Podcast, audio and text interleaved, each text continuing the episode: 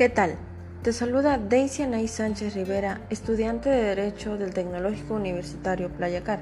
A continuación, abordaremos el tema de presupuestos de egresos de la Federación, explicando sus principios constitucionales, actividades, funciones, clasificación y estructura propios del presupuesto de egresos. Como primer tema tenemos el egreso del Estado. El Estado debe realizar diversos gastos a efectos de cumplir con sus objetivos y fines, los cuales lleva a cabo con la autorización del Poder Legislativo a través de la Cámara de Diputados, a la que corresponde de manera exclusiva la discusión y aprobación anual del presupuesto de egresos. El presupuesto de egresos es el documento que concentra las partidas en las que el gobierno gastará para satisfacer las necesidades colectivas, pero también es un instrumento que orienta, la actividad económica del país. En, virtud de que el presupuesto de egresos es producto de la recaudación de los impuestos y por tanto es dinero aportado por los gobiernos, su uso debe ser correcto, es decir, debe ser utilizado para satisfacer las necesidades primarias del país. Por tal razón, la fiscalización en el gasto de los recursos es un aspecto muy importante en los estados modernos. En algunos países europeos, cuando, se habla de presupuestos, se refiere tanto al ingreso como a los egresos. En México, cuando hablamos de, de presupuesto, nos estamos refiriendo a los egresos. Así suelen hablarse del presupuesto de egresos. Definición. El presupuesto de egresos es el acto legislativo que permite a la administración pública usar los recursos monetarios del Estado durante un año fiscal. La propia Ley de Presupuestos, Contabilidad y Gasto Público Federal lo define de la siguiente manera. El presupuesto de egresos de la Federación será el que contenga el decreto que aprueba la Cámara de Diputados a iniciativa del Ejecutivo para expresar durante el periodo de un año a partir del 1 de enero las actividades, las obras y los servicios públicos previstos en, los programas a cargo de las entidades propias del presupuesto que señalen. Características del presupuesto.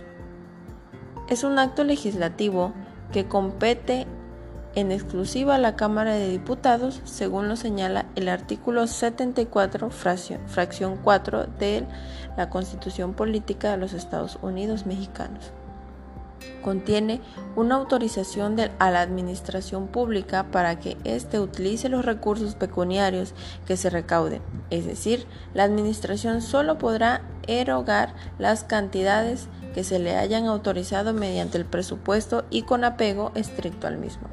Está limitado en el tiempo a un año fiscal, es decir, desde el 1 de enero al 31 de diciembre.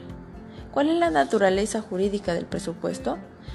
No existe unanimidad en la doctrina y en tomo a esta hay fundamentalmente dos posturas que resumimos a continuación. La primera, desde un punto de, vista formal y orgánico, el presupuesto de egresos es un acto legislativo, puesto que sigue el procedimiento usual de cualquier ley, fase de iniciativa, de discusión y de aprobación, y fase integradora de la eficacia. La crítica más seria a esta postura insiste en señalar que el presupuesto no es una ley porque en su elaboración solo interviene una de las dos cámaras, la de diputados. Segunda, desde un punto de vista material, al presupuesto de egresos no reúne las notas que identifican a una ley, generalidad, abstracción e impersonalidad, sino que por el contrario contiene disposiciones concretas, particulares, dirigida específicamente a los entes públicos. Por ello, hay quienes consideran al presupuesto de egresos como un acto administrativo emitido por un órgano legislativo.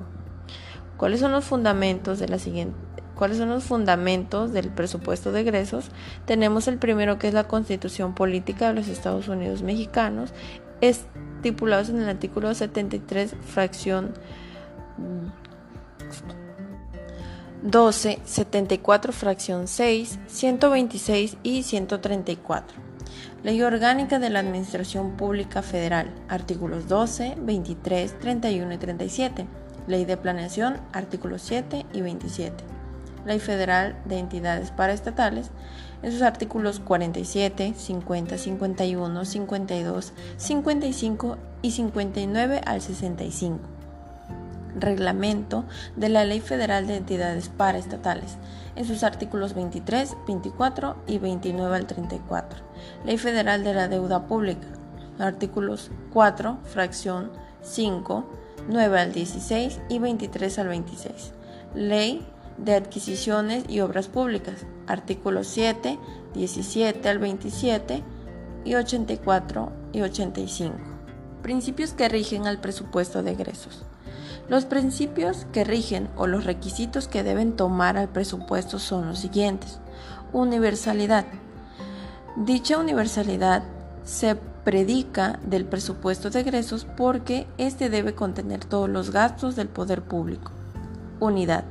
Significa que todo el presupuesto debe estar contenido en un solo documento. Este principio no es constante en todos los países. Hay algunos en donde el presupuesto consta en diversos textos, tales como los gastos corrientes, sueldos, inversiones, etc. Especialidad. El presupuesto de egresos debe detallar las partidas y no otorgarlas de manera general. En este sentido, un amplio sector de la doctrina sostiene que en ocasiones Tal especialidad obstaculiza de manera considerable la actividad del Ejecutivo. Por lo tanto, es común recurrir a determinados conceptos para especificar el destino de los gastos, como son ramos, programas, subprogramas, partidas, planificación, anualidad, previsión, periodicidad. Claridad, publicidad, exactitud, exclusividad. La exclusividad en el caso de México se refiere a que corresponde solo a la Cámara de Diputados la aprobación del presupuesto, pero también tiene que ver con que el presupuesto exclusivamente se detallarán los gastos del Estado y no de ninguna otra índole. Cuando hablamos de exactitud, atañe a que las cantidades previstas correspondan a lo que el poder público necesitará para cumplir con sus atribuciones, este principio hace referencia a lo que los economistas comúnmente señalan como presupuesto equilibrado, lo cual implica que lo recaudado deberá corresponder con lo que ya se va a gastar. Procedimiento para la elaboración y aprobación del presupuesto. La elaboración del presupuesto de egresos implica una serie de estudios, cálculos, discusiones y procedimientos complejos. Una vez que el Estado ha fijado sus prioridades en el gasto, deberá cubrir los siguientes pasos para elaboración y aprobación del presupuesto. 1. El 15 de marzo de cada año, la Secretaría de Hacienda y Crédito Público indicará a las dependencias y entidades involucradas los lineamientos para la elaboración de los programas por incluirse en el presupuesto a elaborar. En cada dependencia y entidad habrá una unidad encargada de programar. El 2. El 15 de junio, la propia Secretaría de Hacienda y Crédito Público señalará las políticas a seguir en los anteproyectos de presupuesto. 3. El 20 de julio, las entidades y dependencias enviarán a la CHSP sus anteproyectos, los cuales serán discutidos y ajustados con esta Secretaría en los siguientes meses.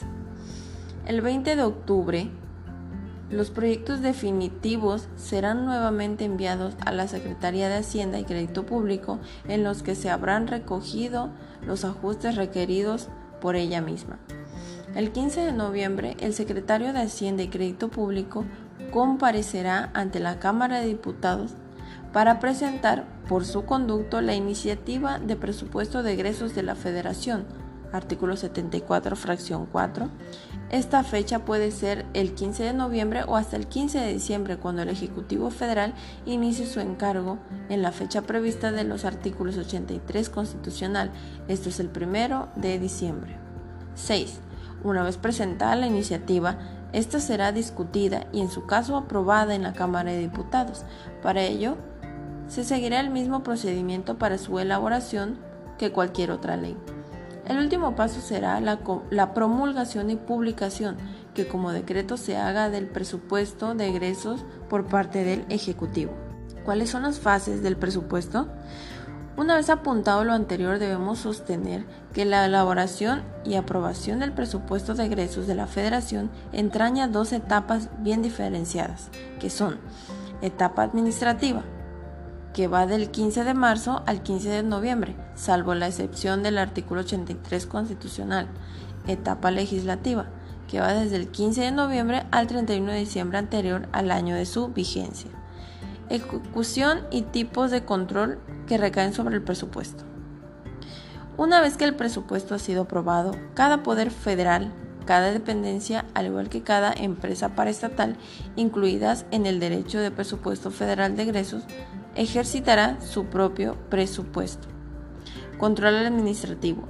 En el aspecto administrativo son muy diversos los controles que se ejercen sobre el presupuesto. Algunos de estos corresponden desarrollarlos a la Secretaría de Hacienda y Crédito Público, mientras que otros corren a cargo de la Secretaría de Contraloría y de, Desarrollo Administrativo. En un primer momento, el control administrativo del presupuesto se efectúa mediante órganos internos de la propia administración pública, conocidos con el nombre de Contralorías Internas. Son estas Contralorías las encargadas de evaluar, contabilizar y controlar las erogaciones presupuestales de cada una de las dependencias administrativas. Dichas Contralorías están coordinadas por la Secretaría de Hacienda y Crédito Público y en las mismas tienen también injerencias la Secretaría de la Contraloría y Desarrollo Administrativo, en los términos que le autoriza la Ley Orgánica de la Administración Pública Federal. Con relación al llamado sector paraestatal, corresponde a la Secretaría o departamentos cabeza de sector intervenir en el control del presupuesto, control legislativo o parlamentario. La revisión de la cuenta pública tiene como objetivo conocer los resultados de la gestión financiera, comprobar si se ha ejecutado, ajustado a los criterios señalados por los presupuestos y si se ha dado cumplimiento a los objetivos contenidos en los programas de gobierno. El control de presupuesto que realiza el Poder Legislativo lo ejerce a través de un órgano especializado conocido con el nombre de Entidad de Fiscalización Superior de la Federación, que es un órgano técnico en el que se apoya la Cámara de Diputados para realizar la revisión de la cuenta pública del gobierno federal. De esta manera, a partir del 1 de enero del año siguiente, la Contraloría Mayor de Hacienda desapareció para dar paso a dicha entidad, cuyo titular hasta el 31 de diciembre del 2001 será el Contralor Mayor de Hacienda, mismo que podrá ser ratificado para continuar en dicho encargo hasta completar el periodo de ocho años a que se refiere el artículo 79 constitucional. Según indica el artículo 79, tal entidad tendrá autonomía técnica y de gestión en el ejercicio de sus atribuciones para decidir sobre su organización interna, funcionamiento y resoluciones clasificación de los recursos en el presupuesto de egresos de la Federación. Como ahora sabemos, el presupuesto de egresos de la Federación presenta una manera ordenada y sistemática la información sobre el gasto público. Estos recursos pueden ordenarse de diversas maneras, entre ellas la división del gasto no programable y gasto programable. El primero se destina al cumplimiento de obligaciones y apoyos determinados por la ley, como la deuda pública, las participaciones a entidades federativas y municipios, entre otros, lo que significa que no financia la operación en las instituciones de gobierno federal. El gobierno federal, para que éstas proporcionen servicios como educación, salud, carreras, carreteras, etc., o las relaciones con los otros países, por ejemplo. Otra forma de clasificar los recursos es a través de las denominadas dimensiones del gasto, a saber, la administrativa que se refiere a los ejecutores del gasto, esto es, aquellas instituciones que llevan a cabo acciones que deben ser sustentadas por recursos económicos como la Secretaría de Estado. ¿Quién gasta? La economía que se refiere al tipo de bienes y servicios de quien en que gaste y la funcional que tiene que ver con el propósito al que se destina el gasto, esto es desarrollo social o productivo a gestión gubernamental. Por ejemplo, ¿para qué gasta? La dimensión administrativa nos permite identificar con claridad a los ejecutivos, ejecutores del gasto, en donde en donde encontramos dos grandes grupos, por un lado los ramos administrativos generales y por otro el sector paraestatal. La asignación de recursos a través de los ramos administrativos es para los poderes legislativo y judicial, para el Instituto Federal Electoral y para la Comisión Nacional de los Derechos Humanos, así como para las diferentes secretarías de Estado. Estos ramos administrativos se organizan en las unidades responsables que están facultadas para ejercer los recursos presupuestarios. Las asignaciones de gasto que corresponden a estas unidades responsables se identifican en el presupuesto de egresos de la Federación con una clave presupuestaria, que es el nivel más desagregado en el que se presenta la información. Por otra parte, los ramos generales son para sufragar el gasto de las obligaciones distintas a los programas de las instituciones o secretarías del Estado. 2. En cuanto a la asignación de recursos para el sector paraestatal, este se diferencia en entidades de control presupuestario directo y entidades de control presupuestario indirecto. El grupo de entidades de control presupuestario directo incluye aquellas que tienen una relevancia estratégica y cuyo nivel de ingreso y gasto se autorizan de manera específica en la Ley de Ingresos de la Federación y en el decreto aprobatorio del presupuesto de egresos de la Federación, respectivamente. El grupo de entidades de control presupuestario indirecto incluye a las demás organismos, empresas paraestatales, su gasto se considera como parte del presupuesto en cada uno de los ramos administrativos en que se encuentran sectorizados. La dimensión económica del gasto permite identificar el monto de los recursos que se utilizarán para adquirir insumos y servicios para la operación cotidiana de las instituciones del gobierno federal. Es importante hacer notar que el presupuesto de egresos de la Federación no detalla el tipo de gasto, corriente o de capital, al que serán aplicadas las asignaciones para transferir a los estados, ya, ya que no es posible conocer los bienes o servicios que serán adquiridos por los beneficiarios de estos recursos. Por lo tanto, esta clasificación solo se aplica al gasto programable. La dimensión económica se divide en diferentes renglones o rublos de gasto. Esta división está normada por el clasificador de objeto de gasto, que considera tres niveles de desagregación, capítulos de gasto, conceptos de gasto y partidas de gasto. La dimensión funcional permite conocer el propósito, al que se dirigen los recursos públicos. Con ella se identifica cuánto del presupuesto se canaliza hacia programas sociales, cuánto a la generación de energéticos y al desarrollo de infraestructura económica y productiva, cuánto a la tarea de gobernar y cuánto al gasto no programable. Competencia. De manera genérica y con base en el citado precepto constitucional, la entidad de fiscalización superior de la Federación tiene competencia para fiscalizar a en forma posterior los ingresos y egresos, el manejo, la custodia y la aplicación de fondos y recursos de poderes de la Unión y de lo antes públicos federales. Que dichos órganos hayan cumplido con los objetos contenidos en los programas federales. C. Los recursos federales que ejerzan las entidades federativas y los municipios. D también tendrán la facultad de investigar los actos o omisiones que impliquen alguna irregularidad o conducta ilícita de estos ingresos, egresos, manejo, custodia y aplicación de fondos de recursos federales y e ejecutar visitas domiciliarias únicamente para exigir la exhibición de libros, papeles o archivos indispensables para la realización de sus investigaciones con sujeción a las leyes y formalidades establecidas para los cateos.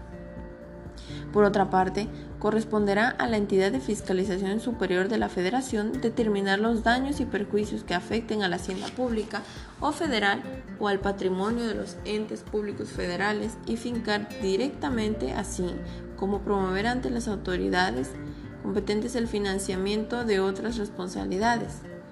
Las acciones a que se refiere el título cuarto de la Constitución y, presentar las denuncias y querellas penales pertinentes. Por último, reiteraremos corresponde al Congreso de la Unión aprobar los empréstitos y los pagos de la deuda nacional. Un empréstito es un contrato administrativo de préstamo o mutuo. En la práctica, esta atribución se ejerce cuando se aprueban montos máximos de endeudamiento.